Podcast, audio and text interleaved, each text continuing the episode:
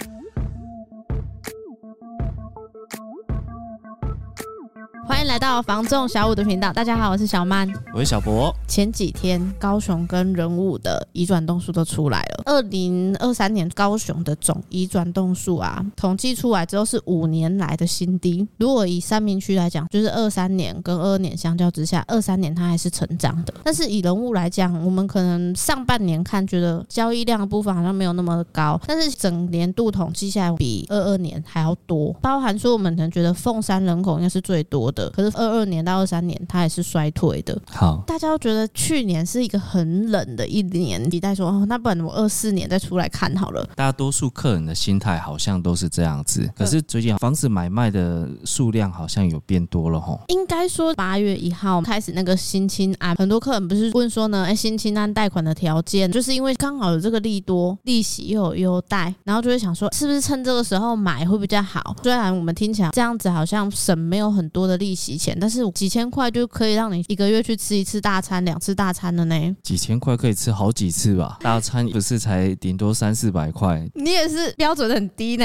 现在人的大餐哪是这种门槛？你像我们就是那种艺人馆，一个人点起来要两三百块，一家人加一家哪有可能？对，哦，我以为你说个人的开销。欸，所以我觉得很多人他在那个时间就是想说，刚好有一个机会嘛，而且他是优待三年呢。新青安不是五年？五年是宽限期。哦，你不是讲？宽限期是不是？宽限期不是你今天缴利息缴一缴之后，那个本金就不用缴了，那后面还是得要缴的。可是如果我今天非自住，我是要投资的话，我觉得 OK 啊。你是指说五年后马上卖这样子吗？对啊，一般可能讲的都是自住啦，投资那样子当然很好用啊。你有心动了吗？还没有那个实力，不好意思。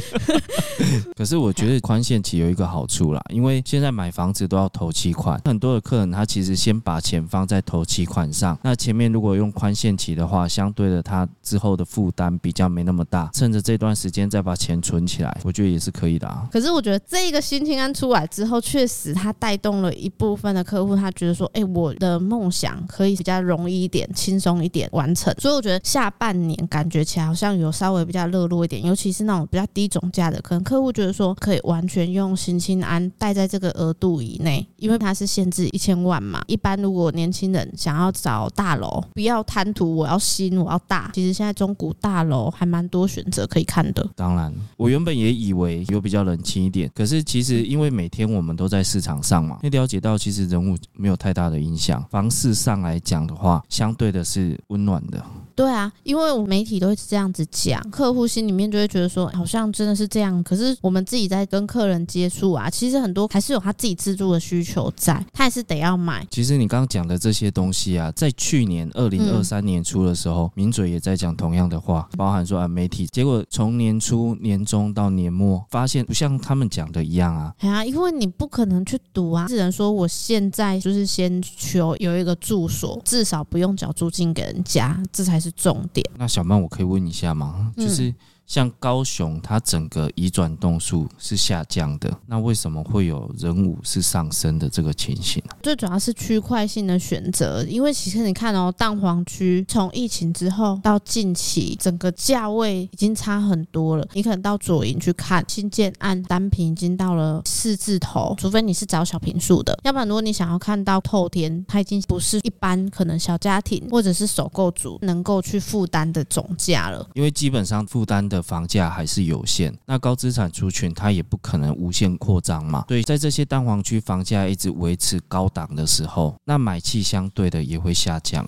我之前有客户，他就是呢想要找那种很低总价的，可以整理他也无所谓，但是他说他在左营看到一千出头，但是已经是要大整理的，对他来讲那是一个负担了，因为我等于说我要拿出两百多万，甚至是快三百万的头期款，但是呢我还要再另外再负担一个整理的费用，大整理可能也要两三百万，对，所以这个对他来讲不是他能够负担的。可是你看现在人物需要整理的物件，大部分的价位可能是在一千以下，相对的比较容易去入手。至于三明区来讲，最主要是因为它的一些机能比较靠近左营，可能就是吸引一些族群，他会往三明区移动。它总价上面跟左营相较之下，可能稍微再低一些。因为三明区本身它还蛮大的，觉得它可能是受惠于紧邻蛋黄区，那客人他会觉得说，哎，我今天住。住在旁边跟住在三民区其实没有差很远，但是机能性差不多。你像人武的商业区，金吉一到七路那边都很新啊，所以我觉得很多客户他来到人武，他可以看到的是屋龄会比较新点的物件。很多客户他会觉得说屋龄旧比较没那么好，但是我觉得如果我们站在一个自住的角度来讲，屋龄可能不是重点。如果你有办法去整理，相对的它的总价上面是有差异的。像我们今年的买卖中，印象很深的就是一对年轻人，那他们就是想说之后要结婚，先有自己的一个家。如果我说我能力越来越好，再来换，最后入手了一间公寓，我觉得这是一个很棒的想法。其实很多客户他对于先有自己的房子，他是摆在非常前面的一个目标。我前阵子看一个 YouTuber 的影片，觉得他讲一句话很好，很多房子的东西啊，我们可能会想说进去住之前，全部呢都要把它买好、布置好，但是其实是不用的，因为有可能你今天进去住之后，发现你这些东西是多的，那倒不如呢，我们就是先住进去之后，再慢慢的呢，依照我们自己住的感受、住的需求去整理，慢慢的去买。现在家对于青壮年，就是正在上班工作的这个年纪的族群，真的只是一个休息过夜的地方，因为大多数的时间我们还是在外面，还是在公司。不过啊，话说回来，我真的觉得买房子啊，需要非常强的自律性，不管是在准备头期款的部分，包含买了之后，我们每个月有房贷要缴，这些都需要相当的自律才行呢。觉得这个非常的考验年轻人他对于自己的信用这件事情。比如说现在很多信用卡嘛，不像以前可能有那个现金卡，你有经历过吗？虽然我没有用过，因为我那时候还很小，我怎么可能去办啊？但是呢，我觉得那个现金卡事件到次贷风暴，信用都是一个非常重要的一件事情。因为很多年轻族群他可能比较不会去重视这一块，也不一定只有年轻的啊，就是很多人习惯性使用信用卡，但是不去把它缴清或者分期。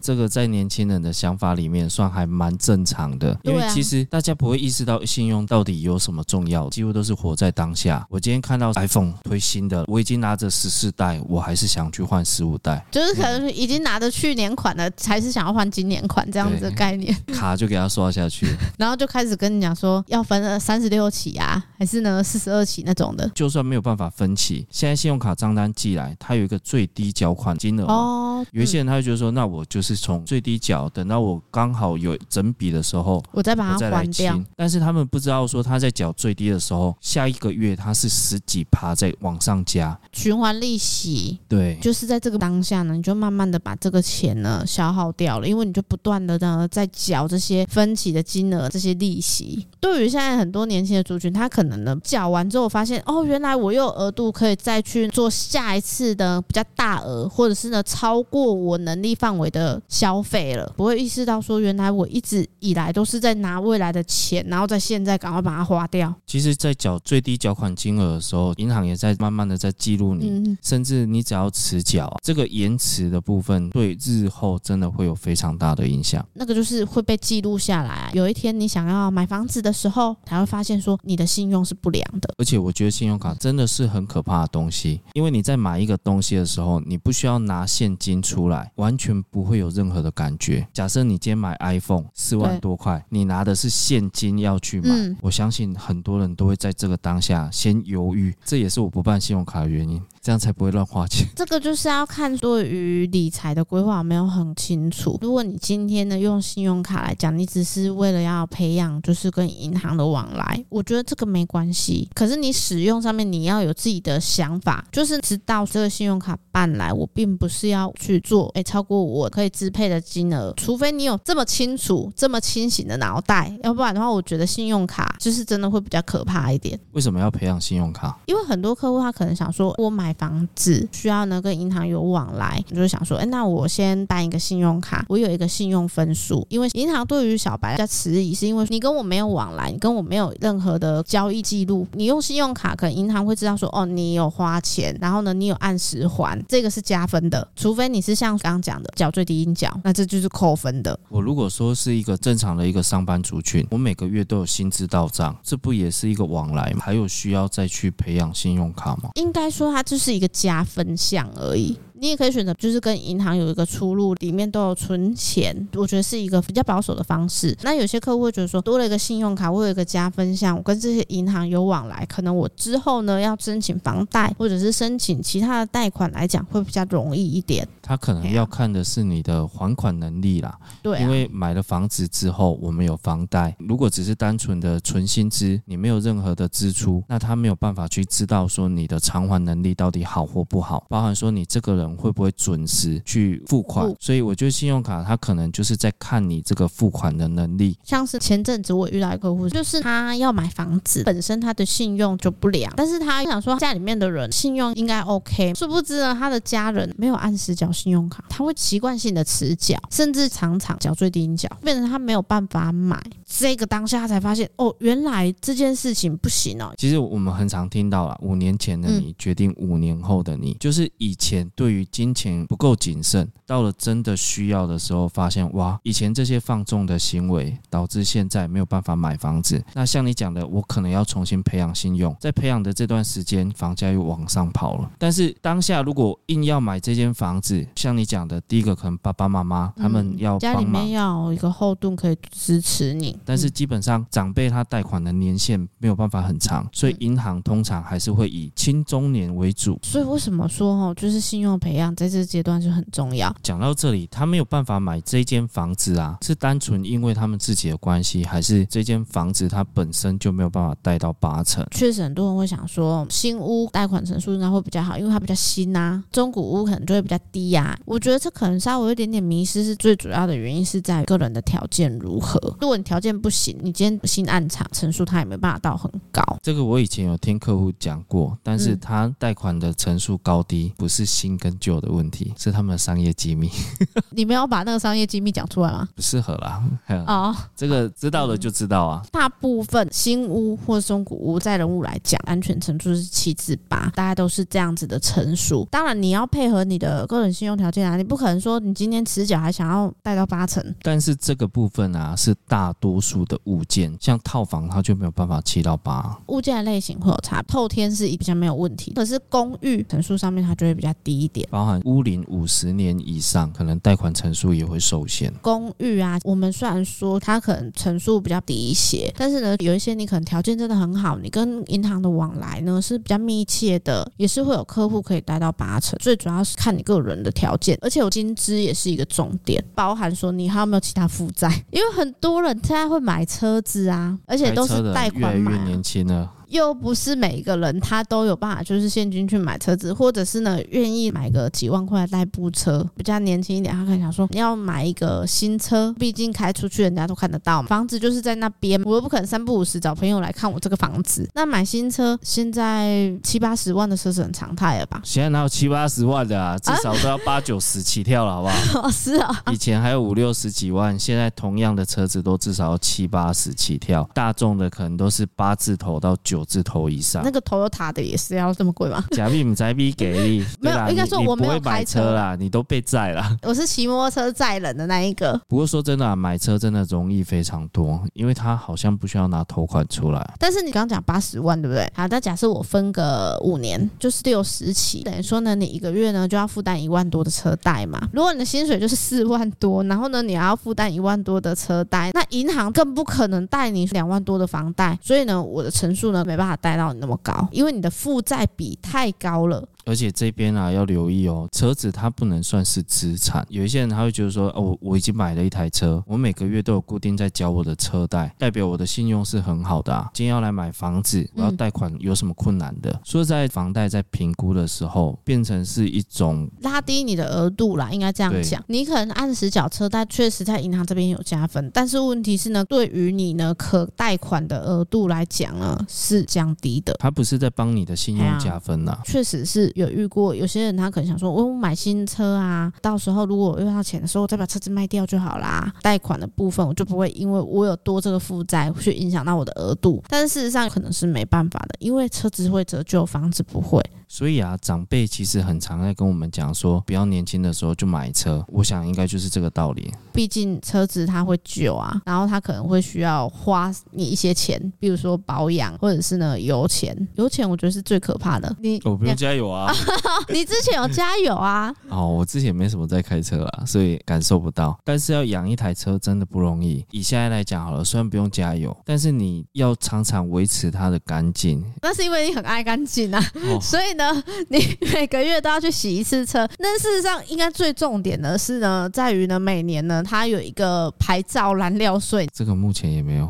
你之前开油车的时候，它就是有这些花销嘛？对，呃，一年下来大概就是将近两万块左右。当然啦、啊，很多人想说，哎、欸，买电车比较省钱，但是我觉得它概念就是呢，在总价上面比油车高，就是花在前面，省在后面。这种概念，但是我必须说啊，就是买车这个这件事情，嗯，如果让我提早个五年，我真的想都不敢想啊，因为那时候的我真的还没有这个能力，包含说每个月要负担多少钱，一整年下来其实花费就不少了。那是到现在这样几年努力工作下来，觉得说，哎，我可以负担看看，但是说实在，还是会有负担在，就是没有之前那种无事一身轻的感觉。而且我发现买车啊，他贷款没有那么啰嗦，他不会说啊，要你提供你的薪资证明啊，或者是要看你的什么存款进出记录啊，欸、等一下，包括说你的信用卡都不用。买房子一定是银行会比较重视，因为毕竟他要借给你的不是几十万呢，是几百万呢。所以啊，我我要讲的是，其实买车什么时候都可以买。像我现在还有负担房贷嘛，我要买车子，银行还是会愿意贷给我。但是今天反过来，我先买了车，我要来买房子，银行就是说，那我只能贷给你多少钱？说到新转，其实在申请房贷的时候啊。新转会让银行觉得比较稳定，但是如果你没有新转，你可能是自己工作领现金，如果你又没有习惯性哪一个时间点固定去把它存进去，让银行呢觉得说，哎，这就是你的薪资所得的话，那确实银行在贷款上面他也比较不安心，因为呢，但是这个现在其实比较少发生了。如果在一般企业上班的话，时间到他就会把薪水打到你的户头里面。嗯银行要贷款给你的时候，其实你在哪里工作，你的老板是谁，有很大的差别。像如果你的老板是中华民国，就是公务人员，贷款一定是闭着眼睛让你过。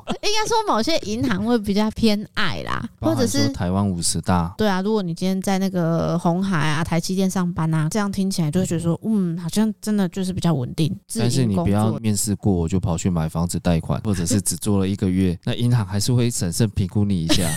你才领人家一个月薪水而已，连试用期都还没过，就想要去跟人家请房贷，有没有？所以对于你的薪转，我觉得是要非常重视，除非你里面就是有几千万，那这样银行就不怕了啦。但是这个会不会是你钱存在哪个银行，那个银行比较愿意贷你，其他银行会觉得说，哎、欸，关我屁事？我是不晓得，因为毕竟我也没那么多钱。这也是在讲到说储蓄的重要性啊。其实我真的觉得长辈说啊，那我家掏罗爱喝喝啊，捡钱啊。然后会觉得说，哎、欸，我钱都不够花了，我干嘛要存钱？但是其实存着存着，就是在真的你需要的时候，银行看你你是有整笔的存款，嗯、配合你的薪资，那我们在贷款上真的会容易很多。对啊，所以买房子你自己要先做好这些啦，包含了自己的信用、存款的部分呢，不要想说放在身上。就是提醒大家要谨慎理财。那对于信用啊，真的是要慎之又慎啊。那另外像信用卡不是不能办，只是说我们要非常的自律啦。最怕的是。你办了信用卡之后过度消费。然后你负担不起，导致你的信用不良，甚至破产，会影响你的其实非常的多。这个没有遇到，真的都不会知道。以上呢就是我们今天的分享。如果呢有想了解的题目啊，或者是呢有其他想法呢，欢迎在下方留言给我们。在高雄呢有任何的不动产或者是房地产啊，想要托租托售，尤其是人武地区，记得一定要拨打零七三七三五五五五进来哦。喜欢我们影音版的朋友，记得上 YouTube 搜寻小五线上赏屋，帮我们按赞、分享、加订阅，并且开启小铃铛哦，这样你就会随时收到我们第一手的上片资讯。我是小五团队的小曼，我是小博，我们下次见喽，拜拜。拜拜。